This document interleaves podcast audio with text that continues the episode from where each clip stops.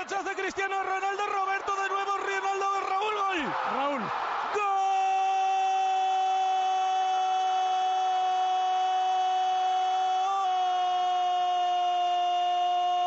Gol del Real Madrid, Raúl, Raúl, Raúl. Gol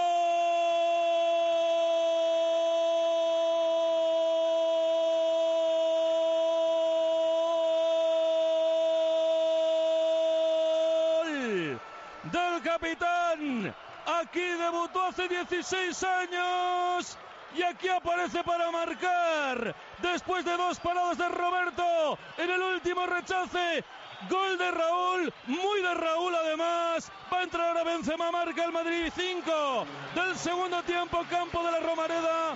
Zaragoza 0, Real Madrid 1. Ojo que se marcha Raúl lesionado. Vaya partido, cuántas Bueno, cosas bueno, pasan. bueno, bueno. Qué increíble. Aplaude Bueno. Raúl a la grada de la Romareda, a los que le aplauden también. ¡Qué barbaridad!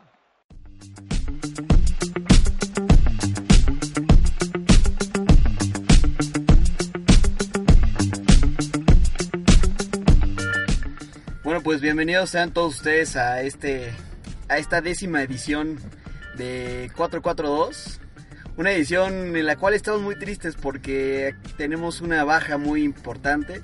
Es como si a Morelia se le lesionara a Romero o como si a Santos se le, reso- se le lesionara Janini Tavares. A ese nivel, a ese grado de importancia está la, la- la- la baja que tenemos el día de hoy en 442.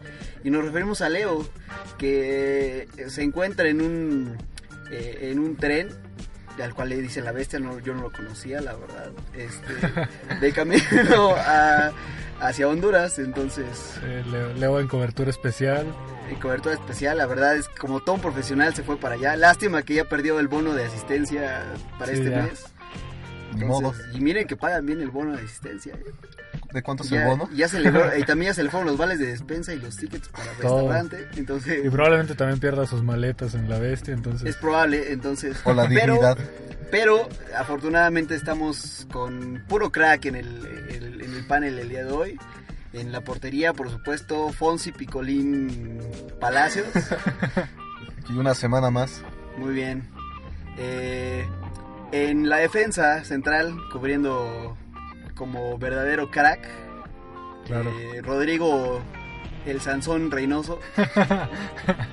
Aquí andamos, aquí andamos. Y cubriendo tanto media como delantera, Alan Gotze, Iniesta, Alonso, Cross, eh, James Rodríguez. Cubriendo las dos igual de mal. Igual de bien. Así como a todos esos que mencioné así, hijo, yo. No, Una mezcla de todos. seguramente. Una mezcla de todos un poco. no, Y bueno, vamos a empezar con el primer tiempo, que en esta ocasión será acerca del debut de Osorio como entrenador de la selección mexicana. ¿Qué, qué les dejó eh, este partido? ¿Cómo lo vieron? Yo tuve la oportunidad de estar en el estadio, ahorita les voy a dar mis impresiones, pero quiero saber ustedes cómo lo vieron, lo vieron en televisión, supongo ambos. Sí, este, bueno, yo la verdad llegué nada más a ver eh, el segundo tiempo. Y bueno, pues la verdad es que yo, yo sentí muy, un poco enojados a, a los comentaristas. Yo lo vi por, este, por TV Azteca, entonces Martinoli me pareció bastante enojado. Sobre todo con los fallos de, de Chicharito. Después tuve la oportunidad de ver el resumen. Y sí, o sea, no, no juegues. O sea, falló por lo menos tres que eran, o sea, tenían que haber sido gol. Y que, que es muy similar a lo que le está pasando con, con, este, con el Leverkusen.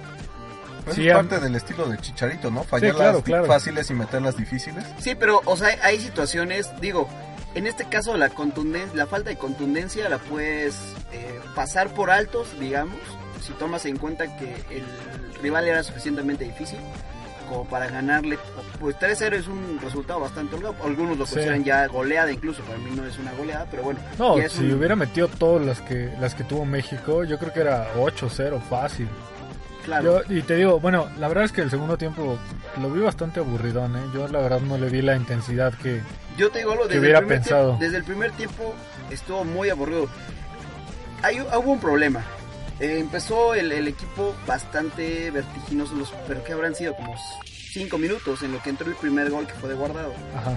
Eh, o sea, tuvieron ahí antes, a los 5 minutos ya habían tenido por lo menos unas dos o tres llegadas de peligro. Una que llegó el, dio en el poste. Llegó el, el gol de guardado y se acabó el partido.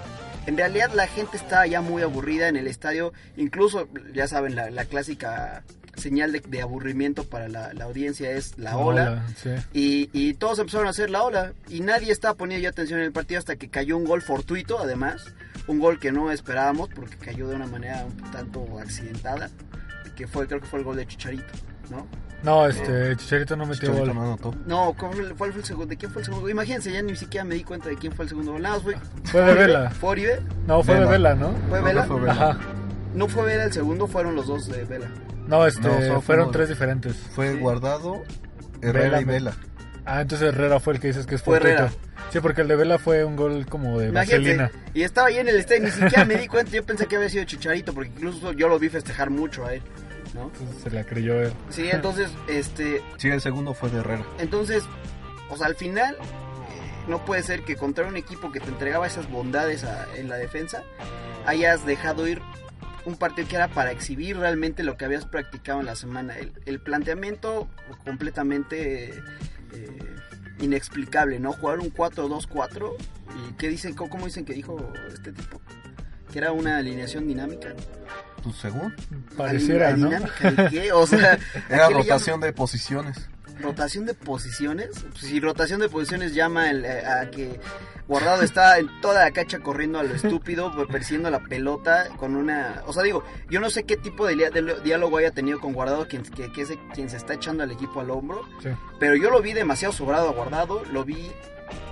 Dicen que yo no, como no escuché la, la, la- la narración, dicen ustedes que lo, lo catalogan como uno de los mejores jugadores del partido. Yo a mí no me parece, la cantidad de, de, de pases per- este, equivocados, de balones mal de las malas recepciones que hizo, balones perdidos y el hecho de que estuviera jugando en todo el campo parecía que no tenía, no encontraba su posición, parecía que el, el, el juego del equipo le fa- fastidiando tanto que tenía que hacer coberturas a lugares donde no tenía que ser, incluso en la defensa central. Entonces, a mí me parece que me deja muchas dudas. Un debut que a muchos les acomodaría bastante, que es contra un Salvador Sub-23 que no tiene nada. pero Sí, no, era, nada. era para presentarse y golear, ¿no? Gustar en... Sobre todo porque es en el Azteca. Es en el Azteca. Sí, sí, sí, o sea, uno de los estadios más grandes, más emblemáticos del mundo y tener un debut pues tan tan factible contra un equipo que pues te va a ofrecer prácticamente todo. Sí, Era para que metieras cinco mínimo, cinco mínimo. Ya no hablemos de, de cuántos se pudieron haber metido, pero cinco mínimo yo creo que era una cuota pues bastante Decente, razonable. ¿no? Sí. Sí. claro. Bueno, ¿y ustedes cómo ven el panorama hacia Honduras? Pues yo lo veo difícil, ¿eh? O sea, si él va a plantear a un, a un equipo así, o sea, en el partido la, la desesperación de Vela era tal que les platica, tomó el- hubo una jugada en la que tomó el, el balón un poquito adelante de la media cancha, tirado en la banda derecha y cruzó casi toda la cancha para llegar al centro y empezar a generar el fútbol porque no se estaba generando fútbol. Entonces, si él va a empezar a inventar posiciones como la que, lo que le hizo a Vela o lo que le hizo a Guardado y a, y a Herrera, que no son dos jugadores que puedan tomar el, el balón en media cancha Sí, y darle sí. volumen de juego que es necesario a la selección. Si él va a seguir haciendo eso, yo creo que Honduras nos puede empatar y sacar sin problemas una victoria. ¿eh? Porque, y aparte yo no los veo convencidos del juego realmente que, que les está planteando Osorio. También yo creo que tiene que ver un poco estas críticas tal vez de lo que se vio. Porque la verdad es que Tuca dejó un excelente sabor de boca, ¿no? O sea, contra Estados Unidos, digo, se sufrió, pero al final de cuentas se cumplió, ¿no? Este, con el pase a las confederaciones. Pero pues, no sé, creo que varios nos sentimos a gusto con el planteamiento del Tuca. De hecho, se vio, yo, yo pienso que se vio un poco mejor la selección mexicana. Pero pues no sé, tal vez por eso, precisamente en el Estadio Azteca, la gente se sintió frustrada con, con Osorio.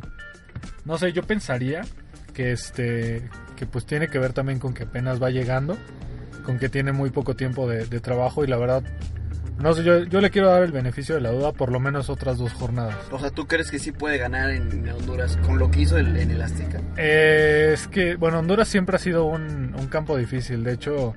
Fonsi me decía que, que tiene bastante tiempo sin, sin ganar México ahí. ¿Cuántos años tiene Fonsi más o menos? Un chingo. O sea, do- más de 12. Más. O sea, imagínense. Más, creo, Sí, sí, yo sí. diría incluso que más de 20. De hecho, le contaba a Fonsi que una de las de las como tradiciones que tiene Honduras para México es que les llevan serenata y que no los dejan dormir, me parece que toda la noche. siempre, siempre, siempre, siempre se paran fuera de su hotel y este y no los dejan dormir, o sea, les llevan, no sé, música. Está pues. un poco pobre también la, Sí, la sí. mentalidad del, de la afición. Pero a fin de cuentas así les funciona. Y de hecho es, es similar a la prensa. O sea, la prensa se mete mucho con los jugadores, se mete mucho con los entrenadores, se mete... O sea, Honduras es un equipo de los que juegan sucio. Sí, claro. Y que no tendría por qué, por, digo, en este, en este momento a lo mejor sí están en un momento muy débil en cuanto a... Sí, Están claro. teniendo un cambio generacional. Sí, o sea, tuvieron un- una generación las últimas dos eliminatorias que les ayudó mucho, que los Sí. llevó a la- Al Mundial de Brasil. de Brasil. Y sin embargo, yo creo que no, aún así, estando en casa, ya, ya pesa sin que sin necesidad de que tengan este tipo de, de- de mañas, ya pesa el... el- el- es- es- Sí, el estadio. La verdad no sé ni San qué estadio es. sí, ¿no? Este, sí, San. Pedro Pedro Sula. Sula. Ya pesa San Pedro Sula bastante como para que tengan que hacer estas cosas. Bueno, al final es cuestión de cada cada ideología un poco a nivel social, es cada, cada quien lo hace como, como guste. Sí, Según y- Pinto, llevaba meses, cuatro meses creo, estudiando a la selección mexicana para encontrar sus debilidades, porque yo no sé qué le puede encontrar. Se- Nos hemos pasado cambiando de técnico. O sea, y aparte el Tuca también eh, inventó en el último partido una, Una una, alineación. una alineación que le salió y que Sí. digo, es, la- es un comentario que les iba a hacer, digo, ahí se nota también la calidad de, de un director técnico, porque el Tuca sin haber planteado un 4-3-3 con tres nueves en, en la cancha, que a mí siempre Le funcionó. una- una locura, le funcionó, pero porque Sí. él, él se los planteó y, él- y ellos se convencieron de lo que Sí, sí, haciendo. Ah, llega, llega Osorio, intenta hacer lo mismo con otra alineación y no le sale. A pesar de que se ganó, independientemente del resultado, no se jugó bien. Entonces, habrá que, que pensar si, si en una de esas puede plantear algo, o sea, va a poder hacer lo mismo Osorio y si no, si no, nos lo vamos a ver. Creo que ya. Osorio había dicho que iba a jugar con un 4-3-3, que es con lo que él estaba acostumbrado a jugar. Pero pues no sé por qué se le ocurrió jugar con esa alineación que, como tú decías, ni en FIFA usas. No, Tal- no, o sea, ni en FIFA, o sea, Tal vez, tal vez lo que quiso era dar espectáculo, ¿no? No sé, pienso, estoy tratando de entenderlo. Tal vez lo que él quería creer, o no sé. Dijo, se amontonan muchos arriba, pues van a caer más goles. No ese es la ese es el tipo de mentalidades de un mal director técnico. ¿no? Sí, no, o sea, Sí, pero igual ¿cuántas veces hemos creído que vamos a dar espectáculo y nos terminan aporreando? Es más, Sí. eso lo hacía el, el, El Piojo. el Piojo Sí. cuando, cuando ya sentía el partido encima, que fue en varias ocasiones. Eso hacía el Piojo. Ahora, eh, Fonsi, tú hablabas de, unos, co- de, lo- de un comentario que hizo, o comentarios que hizo eh, Manuela Puente respecto a la generación que, tiene el Tri en este momento, que decía que era la peor generación. ¿Realmente crees que sea la peor generación? Bueno, La Puente comparó su generación que ganó la Copa de Confederaciones, que para él es la mejor, con la generación actual. Yo creo que como generación, esta es la mejor. Como equipo, puede que sí sea mejor la Copa América 99 o el que Copa América 93. Pero como generación, esta es la mejor. Nunca se había tenido tanto jugador en Europa de tan buena calidad. Que no puedan confabular en equipo es otra cosa. Y constante, sobre todo, ¿no? Ahora, digo, esta generación a lo mejor sí está un poquito dividida en varias, en varias categorías. Pero esta generación se llevó una, una Esperanzas de Toulon, se llevó una... Un oro mundial, en- el primer mundial el- sub-17. el primer mundial, no, el segundo Bueno, mundial sub-17. Las Olimpiadas. Se llevó una, una medalla de oro. También, bueno, sí cuenta que, la, que esta generación fue la que se llevó hace, hace 10 años el primer mundial sub-17. Sí, pues ahí fue donde estaba Vela y ¿No? Dos Santos. Sí, sí, sí. Y, y se, está, Mm. o sea, se han ganado ya dos preolímpicos, se han ganado... Fíjate que yo, que yo concuerdo con lo que con lo que dice Fonsi. Tal vez el equipo de en ese entonces era mejor, pero actualmente, hombre por hombre, es mejor la, la generación actual. Creo que sí, es que potencialmente esta generación tiene mucho más que esa generación, o sea, incluso técnicamente hablando, Sí, sí, sí. esta generación es mucho más dotada porque recibió incluso algunos de, los de estos jugadores han recibido una mayor preparación en clubes en Europa, Sí. ¿no? En el caso de, de, De Gio. de Gio y de Carlos Vela, que básicamente se, que, se crearon Se en formaron Europa. allá. Sí, sí, ¿no? sí. Y obviamente si tú ves jugadores como Pavel Pardo, como Luis Hernández, como Cuauhtémoc Blanco, Ramón Ramírez, Peláez, Luis García, son muy pocos, muy pocos jugadores de, de esa generación tuvieron esa preparación y ese, y ese bagaje, ¿no? Sí, No todo sé, ese- Tuvieron ese roce. Si tuvieron chance de ir a Europa, regresaron al poco tiempo. Claro, eso como el caso de Palencia, ¿no? El caso de, de, mismo Blanco. Cuauhtémoc Blanco y de Luis Hernández, que también estuvo en España. Sí, creo que Luis García pues, sí se mantuvo. Sí, fue de los Sí. pocos que se mantuvieron. Pero a mí me parece que esa reselección era un tanto rústica. ¿No? Que no era tan técnica y tan dotada. Que también tiene que ver mucho con el fútbol como era en ese entonces. Claro, sí, que ha ido evolucionando. El, Sí, el, sí, sí. mucho- el- el fútbol cada vez así se, se va depurando más técnicamente hablando. Entonces, y estos jugadores, pues lamentablemente no tuvieron la oportunidad que ahora sí hay, porque cada vez está, es- hay más apertura al mercado mexicano en Europa, ¿no? Sí, ya sí, ven al Porto, ven al Atlético, que están empezando a jalar gente de, de, De México. Y abriendo ¿no? sus escuelas aquí. Lo mismo el PSV, que ya tiene, que en sus filas ya han pasado, me parece que tres mexicanos, ¿no? Eh, pues fue Salcido, fue Moreno y ahorita Guardado. Guardado, Moreno. Moreno y sí, Sí, los tres. mexicanos. Cuatro mexicanos. Porto cuántos tiene? Entonces, hay, Tiene hay algunos equipos que son equipos que, que si los ponemos en perspectiva son de los mejores equipos en esos países y que son ligas competitivas, ¿no? Sí, sí, sí. Entonces, pues también creo que está un poquito sobrado la puente. La puente todo el tiempo se está tirando Sí. No, aparte, Eh, o sea, guayabazos él mismo. O sea, piénsalo como la puente, o sea, ¿qué tal lo que está en su casa y dice, como que tiene tiempo que la gente no habla de mí? Sí, ve que él, él habló, digo, muchas veces él, él las últimas declaraciones que, que dijo, o sea, sobre por qué él debería regresar o por qué debería regresar algún otro técnico, eh, tenía mucha razón, pero Sí, no, finalmente la puente ya, ya tiene que, que dedicarse a los nietos o a los bisnietos, a a por lo que tenga. sé. Sí, sí, sí. Lo No, que además tenga. de que pues, su Copa Confederaciones que ganó, le ganó un Brasil que no venía con sus mejores hombres. No, claro, venía, a lo mejor estaba un Ronaldinho Gaucho por ahí, pero, o sea, venían dos o tres figuras y no es tampoco ganar, que digas, que gané casi un mundial, güey, es más, Sí, es- no. es- te da más prestigio ganar una Copa América que, Copa, Ah, que sí, ganar claro. Que una- confederación. Una- Bueno, pero en nivel de selección mayor es el máximo triunfo que ha que tenido, ha tenido la selección. México. Claro, Sí, porque la Copa Oro y la Copa la no. el, el oro en Olímpicos probablemente sea Pero es más, es sub-23. Sí, porque el oro olímpico nada más te deja llevar, creo que a dos o tres Ajá. figuras, ¿no? Mayores llevas de a tu selección sub-23 y llevas tres refuerzos de la Tres mayor. refuerzos, sí, sí, sí. Bueno, pues ya, ya, A ver Ya- si pronto cae algo. sí, Una a Copa ver- América. A ver si pronto ya con Osorio, con este gran fichaje que es Osorio, logramos conseguir algo más y bueno, nos, con esto tenemos el primer tiempo.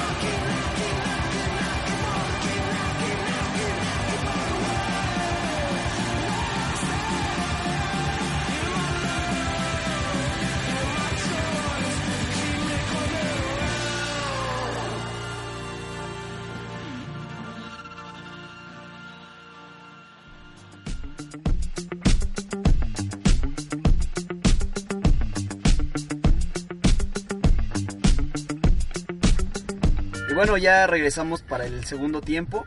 Y para este segundo tiempo vamos a prepa- les preparamos algo sobre una leyenda que recién se retiró este fin de semana como campeón con el Cosmos, un, un equipo legendario un poco, no por lo que haya ganado, sino por lo que fue en su momento al contratar a Pelé y a Beckenbauer. Sí. Me parece que estaba también Carlos Alberto ahí.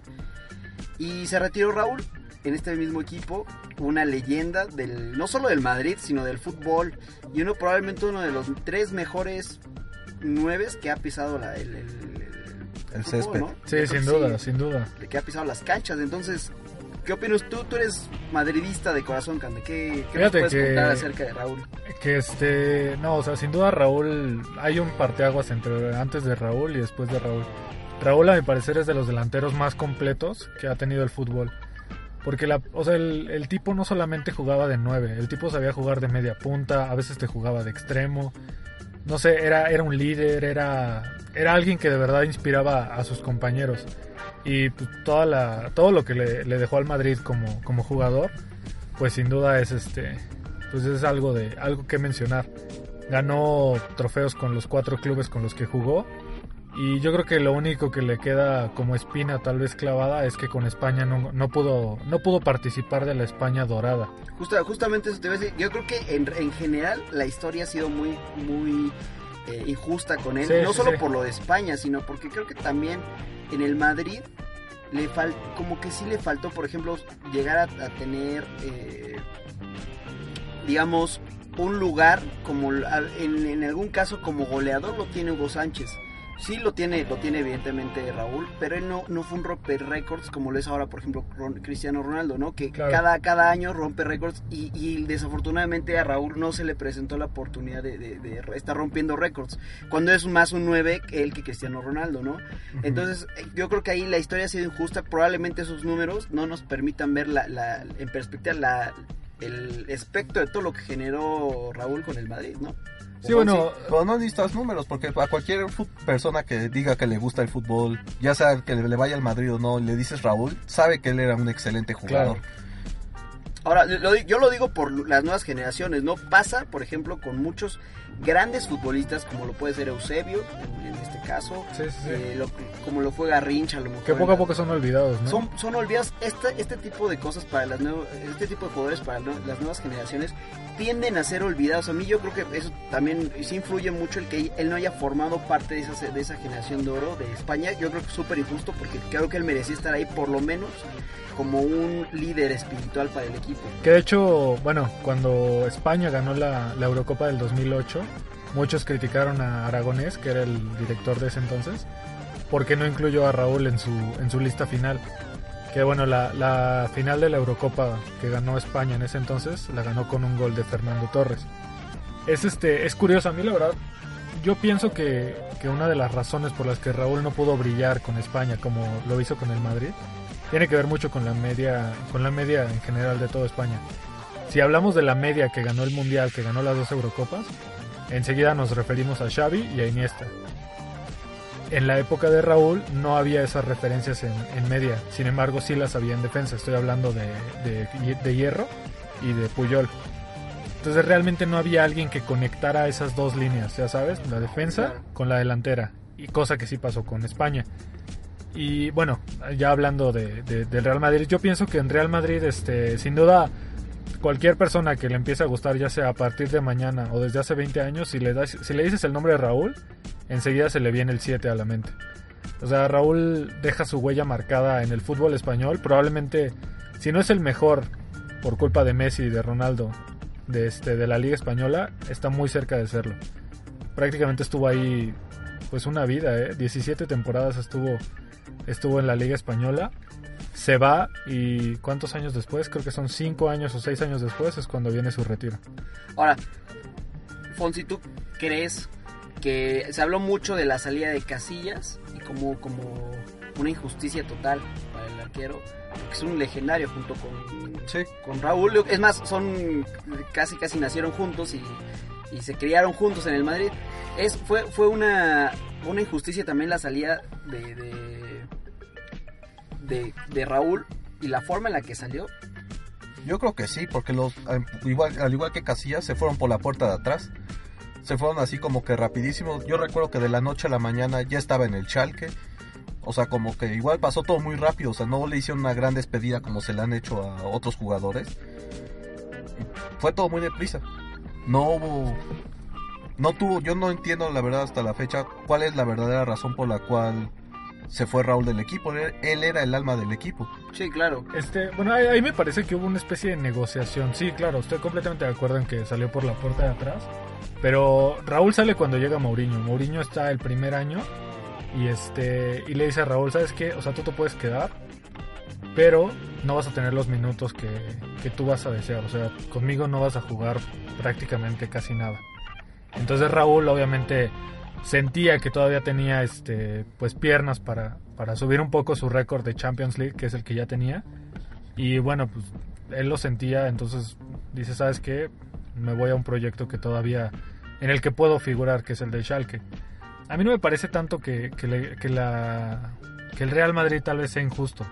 Porque a fin de cuentas, eh, pues se planteó, yo creo que después, digo, años después, el partido conmemorativo que es con este, con el Alza, ni siquiera con el Schalke, con el Alza en el Santiago Bernabéu donde él es el capitán y que juega con los dos equipos y lo que tú quieras. Lo que sí me parece este injusto, por ejemplo, con Raúl, es que este realmente Mourinho no supo manejar el cariño que le tenía la afición y pues se, a final de cuentas se tuvo que ir. Entonces, este, bueno, no sé. Lo que pienso es que, que Raúl seguramente lo, lo más seguro es que va a regresar a, a Real Madrid como director deportivo, como presidente, no sé, Claro. alguna de esas cosas. Así como lo es este Butragueño ahorita mismo. Ahora, se le puede se le puede cuestionar a Raúl por el hecho de que como no fue no, no hizo lo que Carles Puyol, lo que a lo mejor este Xavi, ¿no? Que digo, Xavi, Xavi se fue a otro equipo en, en, en, no sé, en Emiratos Árabes. Creo que sí en Emiratos. Pero, sí. pero vamos, o sea, él se fue allá porque sabía que realmente no iba a entregar su corazón a- un equipo, a un equipo rival del Real Madrid. Sí, no. Entonces, de, perdón, del Barcelona. Entonces, se le puede condenar a, a Raúl por decir, yo no me retiro aún, ni modo, vam- me voy con el Schalke, si en algún momento me enfrento al Madrid, pues ni modo, me enfrento al Madrid, no pasa nada. Entiende, se le puede un poco tachar como de... de- A mí me parece que eso es algo que, que se ha perdido en los últimos años. O sea, jugadores así de leales, pues los últimos que, que creo que todos conocemos son Maldini Toto, Totti. y Totti. Que Y Rossi. fuera de ellos, ¿qué otro jugador? Tal vez Puyol también, Puyol. que él sí estuvo hasta el último de sus días, hasta que ya las lesiones no lo dejaron. Pues eh, en el Madrid, según yo, Elguera y Salgado también se re- nacieron y Sí, o sea, a lo que me refiero es que todos estos jugadores, Son- estamos hablando del 2000 para atrás, o sea, Sí. del 2005 para atrás. Ahorita ya ya no es ya no es lealtad, ya es que tanto pesa la cartera, ¿no? Y, y dentro de esta injusticia que les llamaba, que les decía o que les mencionaba, eh, no está el hecho de que el Real Madrid no retiró el 7 de Raúl y que se lo haya dado además, no solamente que no que lo retirara, sino que se lo dio a Cristiano Ronaldo. Sí, sí, Me sí. parece que, eh, o sea, al final Raúl representa más lo que es el Real Madrid ahorita y siempre que lo que es Cristiano, Cristiano Ronaldo. Cristiano Ronaldo llegó a romper récords al Madrid. Pero a mí no me parece que, que, que- que represente lo que es el madridismo.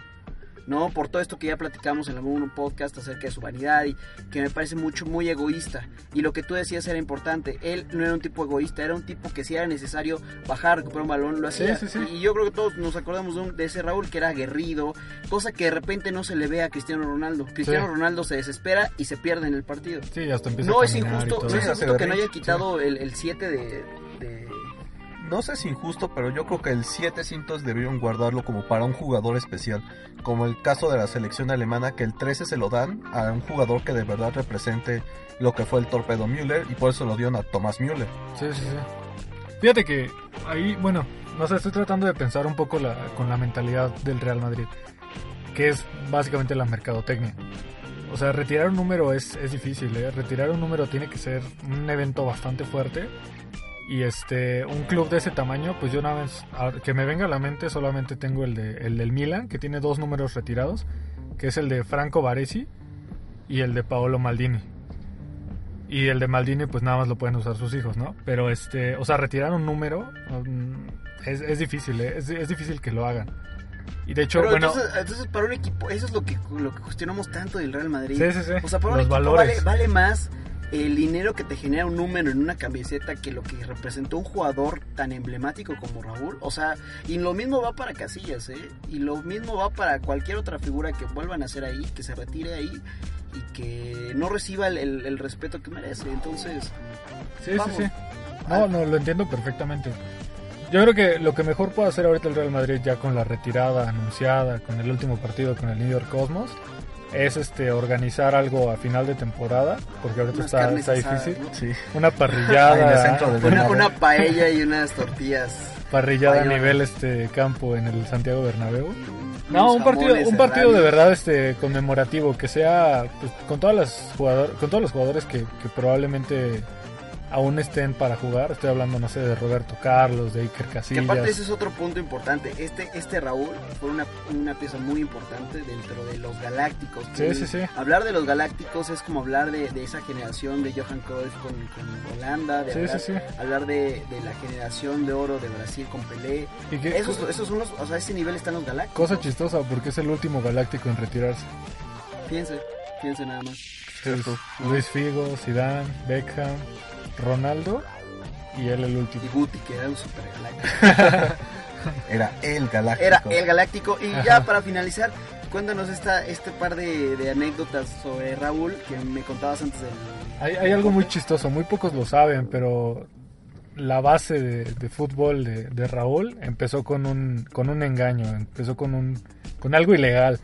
Raúl, este, para entrar al equipo en el que iba a estar, que iba a ser el San Cristóbal, este, mintió sobre su edad. Mintió sobre su edad. Él tenía, no sé si 8 o 7 años, pero no lo dejaban entrar, o sea, necesitaba tener un año más. Entonces él, ¿sabes lo que hizo? Pegó su foto en otro carnet, mintió sobre su edad y fue cuando empezó la leyenda. De ahí se fue a las fuerzas básicas del Atlético de Madrid. Cosa chistosa, ¿eh? El Atlético de Madrid. Ahí la rompió, marcó una exageración de goles, pero el club no se podía costear estar con estas fuerzas básicas. Entonces sale del Atlético de Madrid tras dos temporadas y es ahí cuando el Real Madrid lo, lo contrata. Toda su familia es colchonera, todos, sus papás, sus este, abuelos, sus tíos, sus primos, todos son colchoneros. Y él se viene a convertir en probablemente uno de los mitos más grandes de- del Real Madrid. A mí la verdad, este, pues solamente palabras de agradecimiento. Oye, además que lo que lo que No, no estaba- llores, tranquilo. Sí, no, ya. Folsi, que decía que él se lesionó la, el, el pie derecho, que él es, Sí. él es, él es diestro. Ajá. Se lesionó el, el pie derecho y para poder seguir eh, jugando y mantener una titularidad y el nivel, Se hace se, zurdo. se, se hizo zurdo y empezó a practicar con la zurda, ¿no? Entonces es, un... Eso te habla... Habla de, de la calidad Sí, no, de no, no. jugador y aparte que era una persona con, con una sangre muy liviana, siempre, siempre se le veía muy sereno. Ah, ese es otro dato de Fonsi.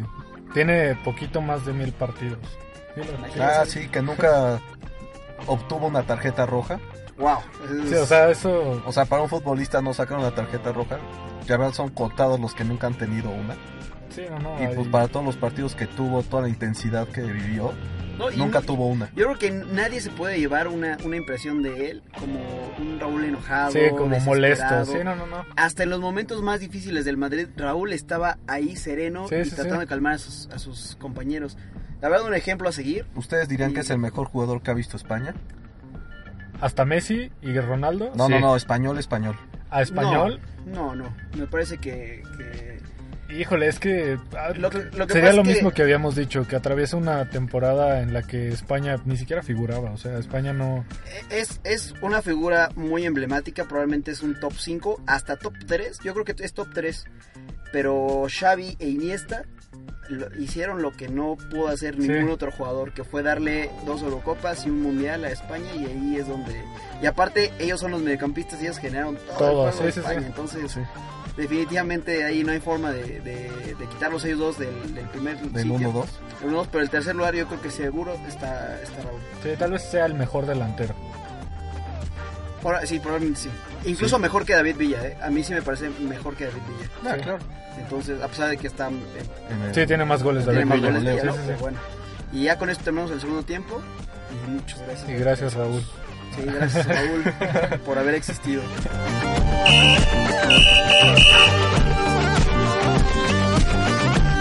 En la jugada El punta arrastra el primer palo, queda un hueco vacío, punto de penalti y ahí llega. Morientes, que además Eso es. en, una, en alguna entrevista conmigo me lo, me lo confesaba. Dice: No, no, yo hacía el movimiento de arrastre. Siempre viene Raúl, Raúl, Raúl, Raúl. Gol, gol, gol, gol, gol, gol, gol, gol, gol, gol, gol. Gol, gol, gol, gol, gol, gol, gol, gol, gol, gol, gol. Gol del 7. Gol del gran capitán del Real Madrid. Marca Raúl. Engancha el balón. La doma, la duerme, la acompaña. Es su compañera la pelota siempre. Raúl el 7 de España, como dice la pancarta. El 7 del Madrid. La coloca justo al rincón. Marca Raúl. Marca en su vuelta a casa en el Bernabéu. Real Madrid 1, gol de Raúl. Al 0. Bueno, y, y ha parecido más fácil de lo que realmente ha sido. ¿eh? Fíjate que tiene al, de la- al defensa por delante. Hay que hacer ese control para dejársela. Aquí lo vemos, ¿no? Fíjate qué bien lo ha hecho, de maravilla.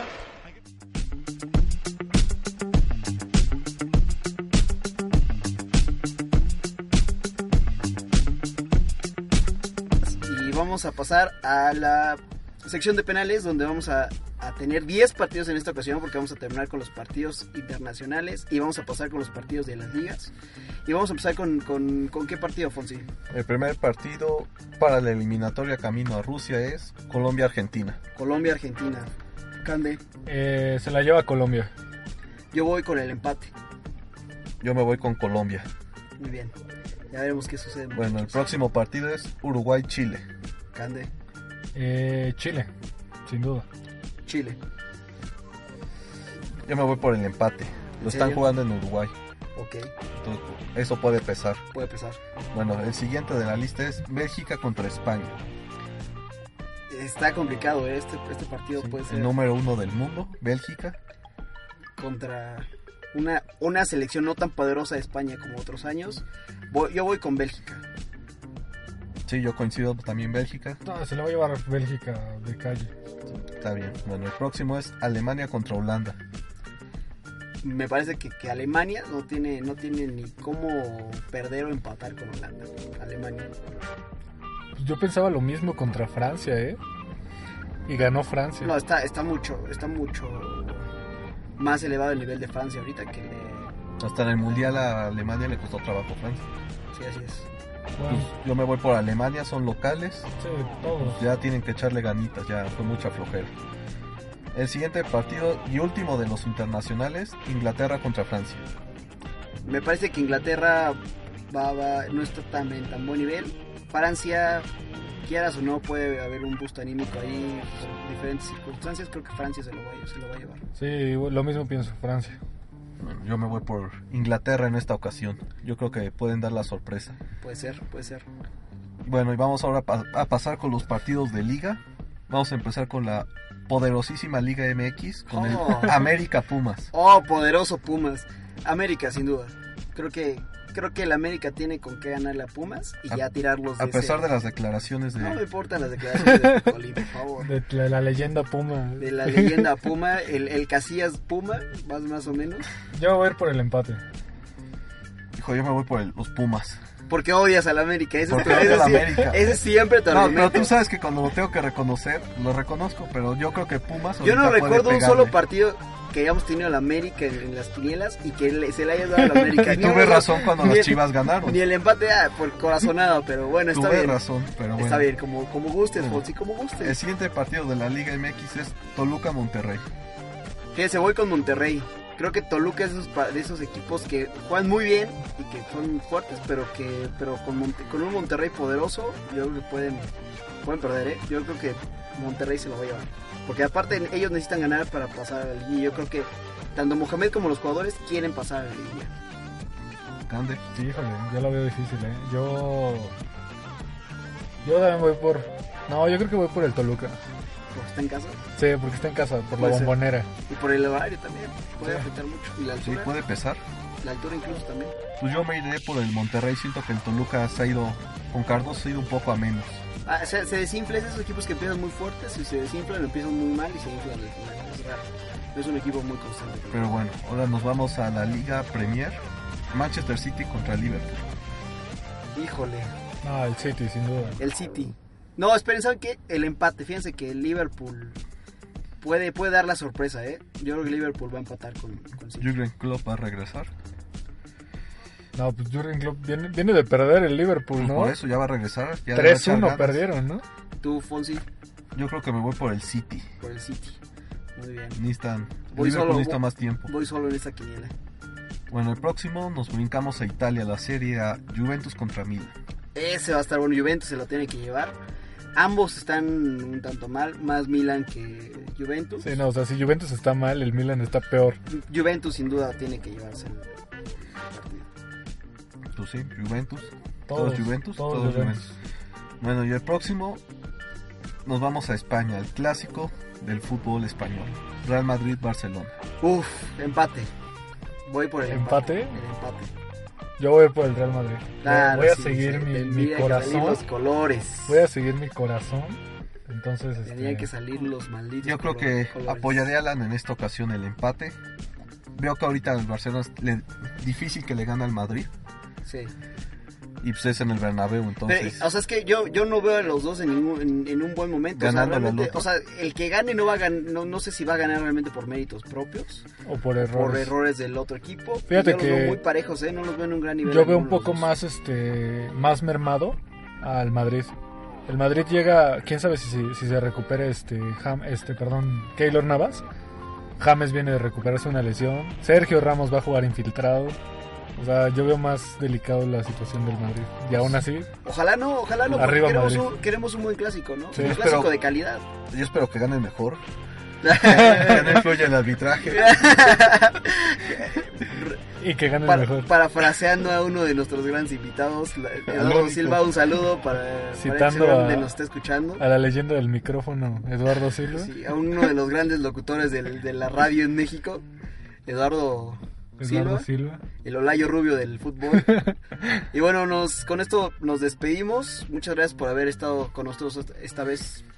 Y recuerden que nos pueden seguir en 442 En Facebook. Facebook, Facebook 44DS en Twitter, en- y 4-4-2.com eh, en la página donde está Power. Ranking, lo las mejores 5, varias cosillas. Varias cosillas, varias columnas muy interesantes que pueden leer. Y pues muchas gracias y que tengan un excelente fin de semana.